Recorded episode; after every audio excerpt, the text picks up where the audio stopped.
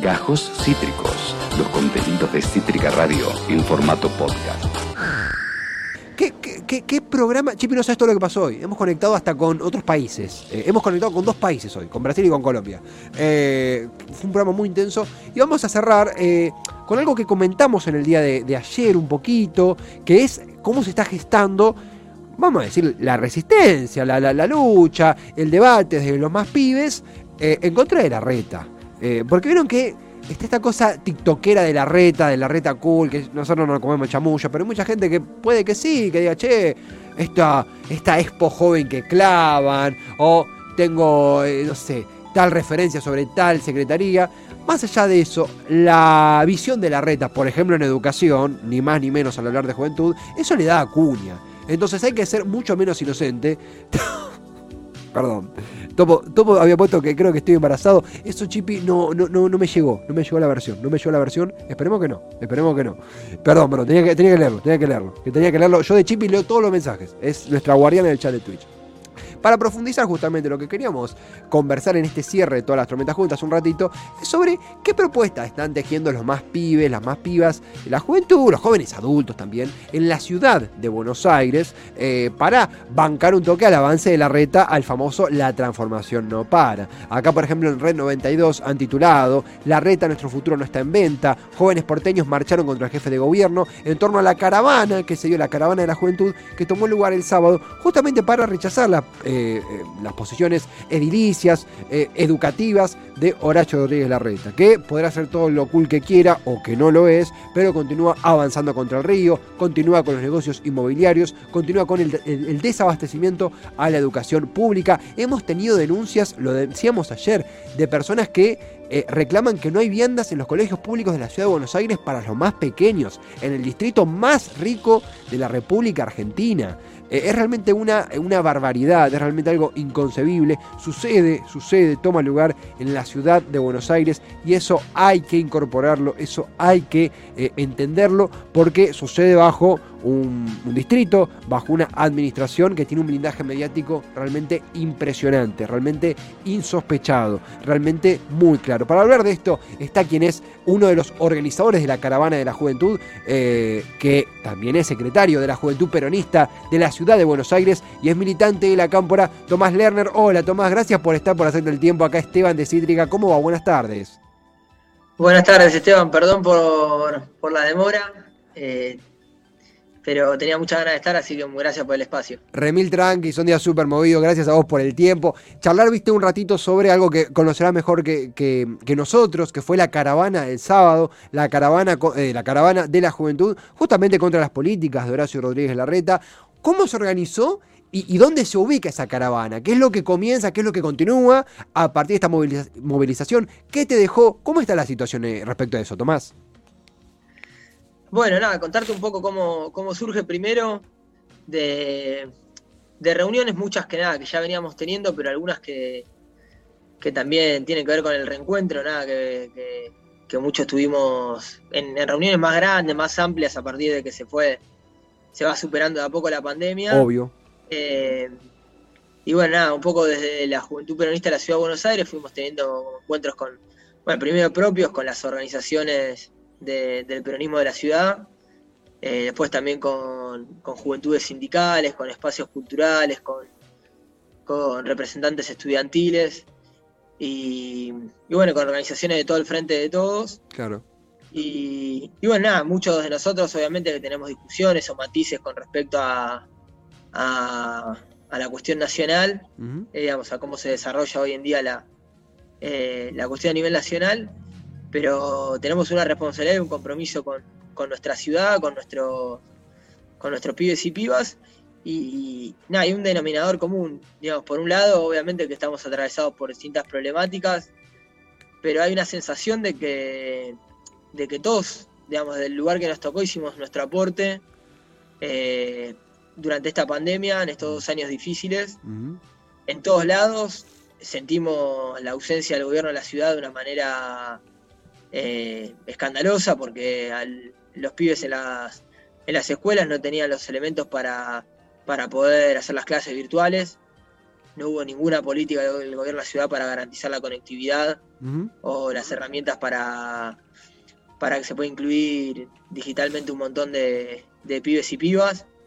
Eh, en los barrios, la verdad que tuvimos que hacer magia con, la comida porque el gobierno de la ciudad también retaseaba lo, que era la mercadería, los, eh, los productos de, limpieza, de resguardo, bueno, ni hablar del desconocimiento que hay para quienes llevan adelante tareas comunitarias en los comedores y en los centros comunitarios.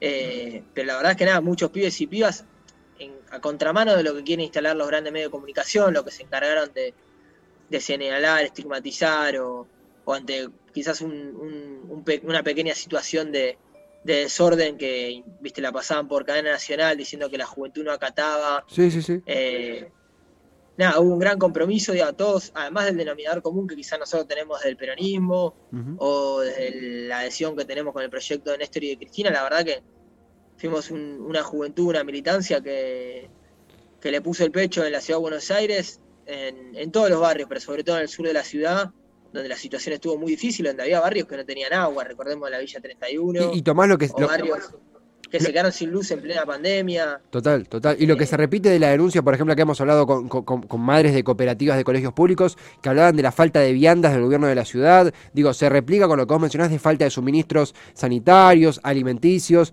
y es la reta eso, eso es la reta que en los medios no se ve. Por eso, digo, y la verdad es que, digo, hicimos un esfuerzo enorme y hoy, bueno, obviamente que, que hay una incertidumbre una falta de expectativa, de esperanza, digamos, con, con, lo que hay por delante, porque, porque bueno, la situación es muy dificultosa, mm. todavía arrastramos la crisis del FMI que nos dejó el gobierno de Mauricio Macri, mm. y bueno, obviamente el contexto internacional no ayuda, pero bueno, nosotros somos parte de una ciudad que tiene el presupuesto más rico del país, y, entendemos que faltan políticas públicas que nos integren a nosotros. Eh, la verdad que no hay una política de primer empleo, de acceso al, trabajo. De hecho, no hay un Ministerio de Trabajo en la Ciudad de Buenos Aires eh, que tenga políticas eh, para nosotros. Hoy en día, alquilar, ya pensar en una vivienda propia es una cosa que solamente pueden unos pocos privilegiados, pero la realidad es que hoy alquilar en la Ciudad de Buenos Aires se ha vuelto prácticamente imposible. a pesar de todo el marketing y la, publicidad, sigue habiendo gravísimos problemas de infraestructura en, en los barrios populares de la Ciudad de Buenos Aires. Eh, hay cada vez más gente viviendo en situación de calle y otra vez se viene el frío y no hay, y no hay un plan de contingencia, un plan de emergencia de, de cara a esa situación. Y, Tomás, eh, eh, en ese eje, estamos eh, conectando con el secretario de la Juventud Peronista en la Ciudad de Buenos Aires y militante de la Cámpora, Tomás Lerner, uno de los organizadores de la caravana de la juventud en contra de las políticas de Horacio Rodríguez Larreta el último sábado. Y a partir de esa caravana también, ¿verdad? Uno inevitablemente piensa en, ah, bueno, una, una construcción de una alternativa para 2023. Obvio que aún falta mucho y hay muchísimo en el medio, pero cómo avanza la construcción política, la interpelación a los vecinos que por ahí no son del palo, pero, pero también están, ven estas, estas eh, limitaciones, los que no, cómo viene el planteo de abordar la ciudad de Buenos Aires, un distrito, que siempre fue bastante poco afín al peronismo, ¿cómo lo ves eso? Bueno, nada, decidimos encararlo con, con ya, la verdad que no hay ninguna fórmula. Mm. Eh, nosotros somos, estamos orgullosos de vivir en esta ciudad, nos encanta. Eh, y también lo expresamos de alguna manera, bueno, la caravana como, surgió como una idea de, bueno, vamos a expresar esta, este, esta, esta bronca o este, mm. eh, esta exigencia del gobierno de la ciudad, esta ausencia del Estado de la ciudad para con, nuestros derechos de una manera alegre y también haciendo que, haciendo que las calles sean nuestras, porque también un mm. poco lo que, lo que termina generando este bombardeo amarillo que hay, digamos, desde que vos te metes en entras a YouTube hasta que salís de la puerta de tu casa y ves los carteles amarillos por todos lados, es que parece que la ciudad no nos pertenece. Mm. Eh, y un poco la idea de la caravana era mostrar eso, que para nosotros la ciudad es nuestra, eh, que queremos ser protagonistas de los espacios públicos. Eh, también la idea, digamos, de, poder movilizar en algún lugar donde quizás no, no está acostumbrado a, las movilizaciones, o mm. partir de Parque Chacabuco, ir por, eh, por asamblea, hablar en Avenida La Plata y agarrar casero como una manera también de, interpelar o, sorprender, generar alguna, alguna ida y vuelta con, con esos vecinos o vecinas que no están acostumbrados a que haya ahí tanto movimiento.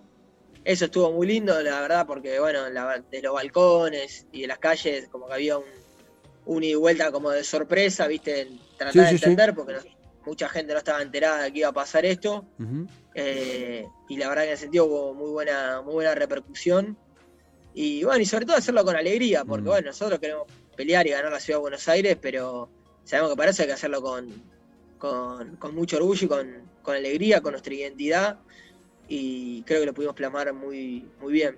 Total, totalmente. Eh, estamos unos minutitos pasados de, horario, Tomás, pero queríamos tener este testimonio, esta charla, no, realmente para, para poderlo poner en palabras, digo, no es lo mismo si lo cuenta uno, si alguien que está en la organización. Eh, agradecerte el tiempo, agradecerle a los, a los amigos y amigas del club, bueno, Vladi, que nos permitió enlazarnos con, con vos, seguirlo de cerca. Y esto no está haciendo más que empezar. Constantemente vemos los déficits de la política de la reta, así que lo seguiremos bien de cerca. Pero agradecerte a vos por el tiempo, por la corrida, por, por compartir en el, en el Zoom y seguir de cerca las movilizaciones que vengan para estar allí aguantando y cubriendo, si te parece.